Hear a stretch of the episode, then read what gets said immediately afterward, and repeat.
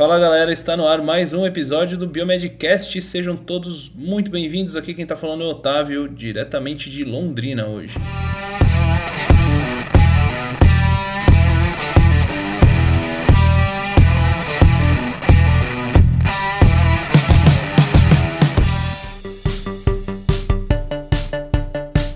Fala galera, aqui quem tá falando é o Bruno, aqui de Goiânia. Estamos aí com mais um episódio do Biomedcast. Isso aí, fala galera, aqui é o Rogério de Curitiba. Estou muito ansioso aí por esse cast, né? Espero que vocês gostem bastante. Isso aí, galera. Antes de começar, acho importante a gente falar aqui que esse, esse episódio está sendo oferecido pelo Diagnósticos do Brasil, o DB, né? O DB, o Diagnósticos do Brasil, é o único laboratório exclusivo de apoio do país, ou seja, ele presta serviço de terceirização de exames de forma ética e transparente sem oferecer nenhuma relação de concorrência com seus clientes. O DB ainda dispõe de unidades regionais distribuídas por todo o país. Né? No caso, essas unidades, que a gente chama de unidades regionais de atendimento, oferecem uma estrutura completa para cadastro e triagem das amostras, facilitando e agilizando o seu recebimento. Todas as unidades são supervisionadas por um responsável técnico, isso é bem importante, tá? Para o apoio especializado, o Diagnósticos do Brasil dispõe de unidades regionais técnicas que contam com a estrutura exclusiva para atender cada etapa do processo, como o DB molecular, que é o caso do, de um dos exames que são realizados lá, que a gente vai comentar, vai comentar aqui hoje, e o DB patologia. Para saber mais, é importante que você acesse então lá o diagnósticosdobrasil.com.br ou as redes sociais no LinkedIn e no Facebook, tá bom? Só procurar lá. Certo, galera? Isso aí. Certo. Isso aí.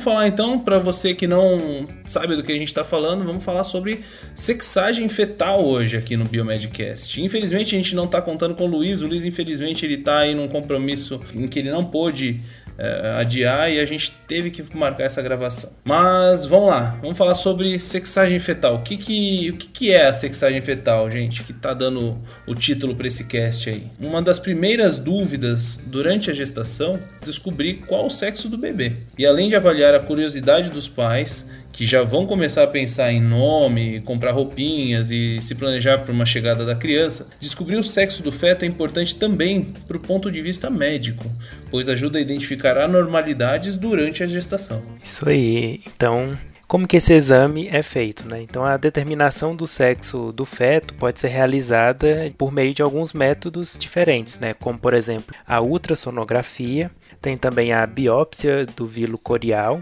né, que é a coleta de um fragmento da placenta, tem a miniocentese, que é a coleta do, do líquido amniótico, e tem os exames de biologia molecular também podem ser realizados. Né? Então tem uma gama aí de possibilidades para os papais aí saberem qual que é o sexo do feto. Isso aí, pessoal. É, e geralmente assim o primeiro exame que é realizado, né, ou, classicamente se realiza é a ultrassonografia, né? Então acaba sendo um dos principais exames do pré-natal. E nesse exame a gente produz, é, são produzidas imagens do feto e o médico vai avaliar ali, diversas características morfológicas e tal para verificar se tem alguma normalidade, para ver a idade gestacional. Uma dessas avaliações, no caso, é a determinação do sexo do feto. Né? Então, vai ser avaliada ali a morfologia dos precursores de, do pênis e do clitóris e a partir da posição que eles estiverem na imagem, né, se vai se alterando conforme o tempo de gestação, tem-se a ideia de se é um menino ou se é uma menina. Né? Então, do, no caso das meninas, esse precursor vai se projetar no sentido caudal e nos meninos esse precursor das estruturas genitais vai se propagar nos, vai se projetar no sentido cranial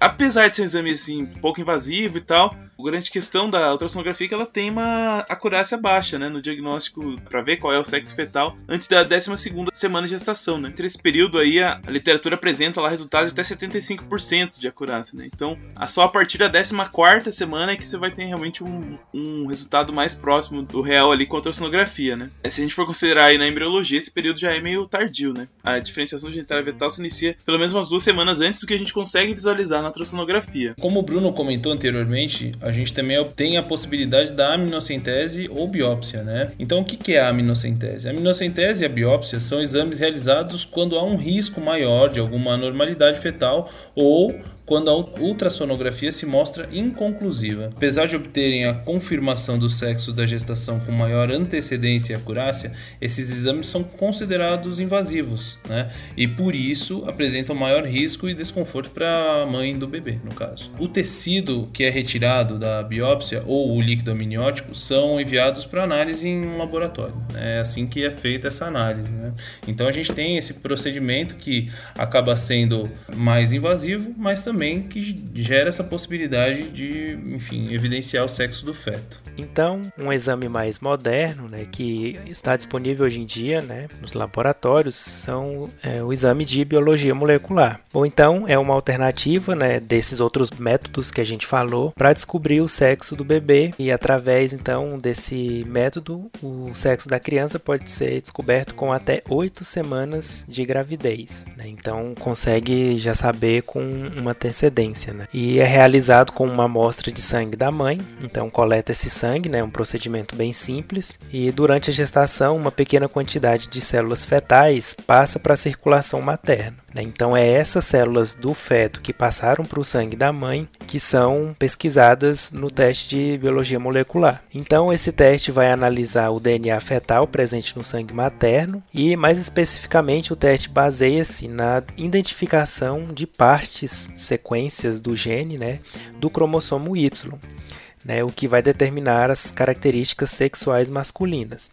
Né? Ou seja, se achar pedaços né, do cromossomo Y, quer dizer que o sexo é masculino. Né? Então, se não achar o cromossomo Y, assume-se que o sexo do feto é feminino. Então, a técnica é bem simples: coleta o sangue, esse sangue vai para uma centrifugação e é utilizado o plasma. Né? Então, depois que utilizou plasma, o DNA contido na amostra é extraído por kits comerciais e é feita uma PCR para amplificação de regiões específicas do cromossomo Y, que é presente somente no, no sexo masculino. Como o Bruno comentou, né? Então, feita a amplificação do cromossomo Y, só os indivíduos do sexo masculino têm esse cromossomo dentro das suas células, né? A presença na amostra, então, feita pela amplificação da, com a PCR lá, indica, então, se, se for positivo, indica ser um menino, né? E se for negativo, só vai ter, então, o material genético da mãe, então, de uma eventual da, da gravidez se for menina, né? Caso do, do, do, teste da biologia molecular, sensibilidade, ela não é 100%, mas a partir da oitava semana, né, essa, essa sensibilidade já tá lá próxima de 98,2%, né? Então esse período aí de oito semanas já fica bem preciso, né, bem,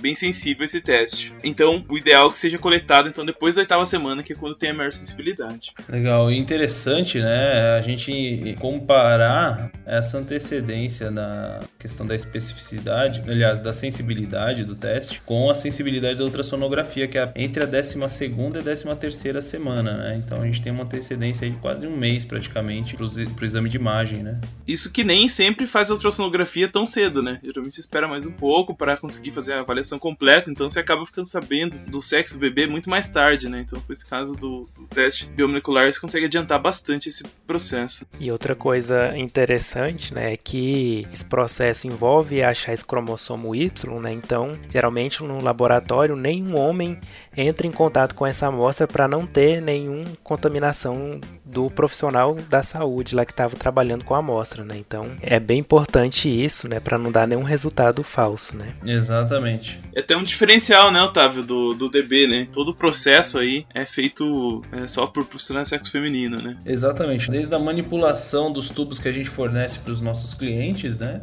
Para o tubo que vai ser coletado, a amostra da, da, paciente, até a realização. Né? O setor lá que faz a sexagem, ele não tem acesso de homens lá dentro. Qualquer pessoa do sexo masculino não tem acesso a essa sala. Então, processo é completamente dominado pelas mulheres aí, é um negócio bem bacana. Existem alguns casos que eles precisam de uma atenção especial, né? E é deles que a gente vai falar agora. Existe um, um caso aí que a gente solta um, um laudo como inconclusivo. Em aproximadamente 5% dos casos, o resultado pode ser inconclusivo, sendo necessária uma segunda coleta após duas semanas no mínimo para obter-se um resultado conclusivo. Tá? Segundo caso especial, primeiro a gente obtém um resultado do sexo feminino e depois um resultado do sexo masculino. O que, que gera isso? É isso se deve principalmente à quantidade insuficiente de células fetais no momento da coleta, em especial se esta foi realizada antes da oitava semana de gestação ou ainda a aspectos relacionados à viabilidade, ou seja, caso inferior a 48 horas da data da análise e da coleta. Né? Se tiver uma diferença maior do que 48 horas, essa amostra pode não estar mais viável para análise, né? Quer comentar aí mais um caso, Bruno? No caso, as células fetais têm que estar em circulação, né, na corrente sanguínea. Então, se ela tiver em muito baixa quantidade ou se for degradada a amostra ao longo do caminho, o resultado pode dar errado, né? Pode ser que até o feto seja do sexo masculino, mas aí não foi liberada a quantidade de células certinha, né? Aí pode ser que não encontre o cromossomo Y e acaba dar essa discrepância aí, né? Exatamente. Apesar de que se for coletado depois da semana é muito baixa essa probabilidade, né? 98,9%, é. Justamente. Outro caso que pode acontecer, né, é no caso que o primeiro resultado deu no sexo masculino e depois, se fizer outra, deu o resultado do sexo feminino. Né? E aí, dentre as causas estão incluídas: primeiro, a mãe pode ter recebido alguma transfusão de sangue ou transplante de órgão de algum homem, então isso pode dar essa discrepância. Outra coisa, a mãe pode ter sido submetida a algum procedimento de hiperovulação ou fertilização in vitro. Nesse caso, não é incomum que um ou mais embriões não sobrevivam e estudos mostram que a detecção do DNA destes embriões pode ocorrer durante um período após o abortamento. E outro caso também é que alguns estudos associam ainda a possibilidade desse tipo de resultado com a coleta e manipulação das amostras por profissionais do sexo masculino, que foi o que a gente falou que lá no DB já não tem esse problema, porque toda a cadeia né, de, do exame, desde a coleta até a realização do exame, é só por profissionais do sexo feminino. É importante salientar que o DB é um laboratório exclusivamente de apoio, né? Então, essa questão da coleta, uh, o DB deixa claro para os clientes que a coleta deve ser realizada por mulheres. O DB desencoraja a realização dessa, desse procedimento por homens, por profissionais do sexo masculino, tá? Então, esse cuidado todo tomado até inclusive nos laboratórios que faz a coleta, né? Bom, o outro caso especial que pode acontecer, né, além dos inconclusivos, é se for uma gravidez de gêmeos, né? Então é sempre importante lembrar que o, o teste que é feito, né, para sexagem fetal não é o teste para detectar se a pessoa tá grávida ou não, né? Então já tem essa informação antes, né? No caso, se for uma gravidez de gêmeos, pode ser que os bebês tenham o mesmo sexo, e aí o resultado vai ser igual, né? No caso, se for duas meninas, vai dar que é sexo feminino, se forem dois meninos, né, univitelinos, no, no caso, vai dar também que os bebês são do sexo masculino. Se forem gêmeos bivitelinos e tiver mais de uma placenta, então ou for uma gravidez de uma menina e um menino, vai ser identificado que é do sexo masculino, porque daí vai ter lá o cromossomo Y, né, que é característico dele. Né? E aí, se for é, ausente o DNA masculino, vai indicar que essa gravidez bivitelina vai ser de duas meninas, né? Aí seria o caso específico da gravidez de gêmeos, né, que complica um pouquinho mais a avaliação. Mas ainda é bem possível, né? Na verdade, tem um raciocínio simples, né? Se tiver dois meninos lá dentro, dois sexos, dois fetos do sexo masculino lá dentro, você vai ter cromossomo Y, então vai dar positivo, né? Agora, se for bivitelino, se tiver duas placentas, é, você vai acabar tendo a possibilidade de um ser do sexo masculino e outro feminino, né? Você não tem como garantir o sexo da segunda criança, né? Do, do, do segundo feto. É, só nesse caso, né? Daí. A não ser que sejam duas meninas, né? Aí vai dar certo também. É, exatamente.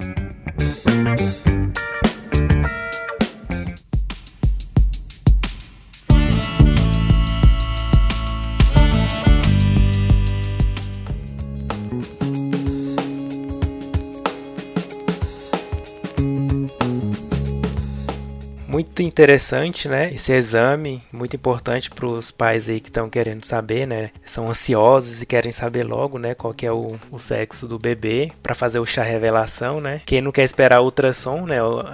Pode fazer a biologia molecular e ter o resultado mais cedo. Dá até pra fazer uma surpresa, né? O marido vai lá e pega o resultado do exame, não conta pra mulher e revela só na hora, né? É. Ah, vai ser engraçado, velho. Pois é, pois é. Tem muita gente fazendo viagem pro exterior para fazer a compra do, do enxoval também, que quer saber antes, aí já compra as passagens. É. Enfim, já quer saber logo o sexo da criança. É, o Otávio foi pai recentemente, né? Como é que era a ansiedade aí pra saber se era menino, se era menina? Nossa. Você cons... um, um mês faz diferença para você? Nossa, demais, cara, demais. A gente ficou sabendo na décima semana, assim, já foi uma espera enorme, porque a gente queria ter feito na oitava, né? mas estava muito recente e foi uma correria só, sabe? Então acabou, acabamos tendo que esperar mais duas semanas aí, mas... Mas aí, no teu caso, foi realizado esse teste mesmo? Foi, a gente fez a sexagem, inclusive, pelo DB, inclusive, né? Acho bem importante isso aí, acho que a minha esposa ficou muito feliz na, na época, enfim, poder saber também para comprar as coisas, para saber o que, que vai pedir, como, como que vai se organizar para arrumar quarto, essas coisas, né? Então isso é bem, bem importante, assim, se antecipar para também enfim, focar na, no que, que vai fazer. Né? O preparo é muito mais fácil. Né? Uma outra questão bem bacana assim para você que enfim, trabalha num laboratório ou é dono de algum laboratório, tem algumas dicas que a gente sempre dá também para as pessoas que trabalham com, com isso, né? de divulgar esse, esses exames. Né? Muitas pessoas não sabem da, da utilização, aliás, da, da existência de um exame de sangue para detectar o sexo da criança. Né? Isso é bem importante, né? trabalhar um público para saber e sensibilizar que, ó, se você tem um beta positivo, você já pode muito bem tentar ali engatar uma sexagem fetal, né? É, obviamente depois de saber quantas semanas que está de gestação e tudo mais, mas é um exame assim bem relevante que tem feito bastante sucesso aí. O pessoal tem entregado resultado de formas bem distintas aí no Brasil inteiro. Tem gente que entrega o resultado dentro de uma caixinha, né? Que não tem cor, é, tem uma cor neutra por fora, mas por dentro tá vermelho, ou tá, tá rosa, ou tá azul, enfim. É bem legal, assim, sabe? Tem um pessoal bem criativo aí trabalhando nessa questão mais da divulgação desse exame. Certo, galera? Isso aí. Espero que vocês tenham gostado. Aguardando vocês para um próximo Biomedcast. Isso aí. Isso aí, pessoal. Deixem aí o comentário de vocês no post, compartilhem nas redes sociais. Exatamente. Não esqueçam de, enfim, participar da discussão. Se você acha que isso aí é bacana, quem, quem já teve a experiência de, de fazer o teste, quem, enfim, conhece alguém que fez, que teve uma, uma boa, ou não, às vezes teve uma, um desses eventos que a gente citou aí, desses casos especiais que a gente citou por, no, no final aí, enfim. Comente, não deixe de comentar. Certo, gente? E como esse episódio foi oferecido pelo DB, a gente não pode também deixar de citar o site novamente para você acessar, né? Acessa lá www.diagnosticosdobrasil.com.br ou nas redes sociais. O DB também está lá no LinkedIn né? e no Facebook. Só procurar lá Diagnósticos do Brasil. Certo, galera? Um abraço e até a próxima. Tchau, tchau, galera. Até mais. Tchau, tchau.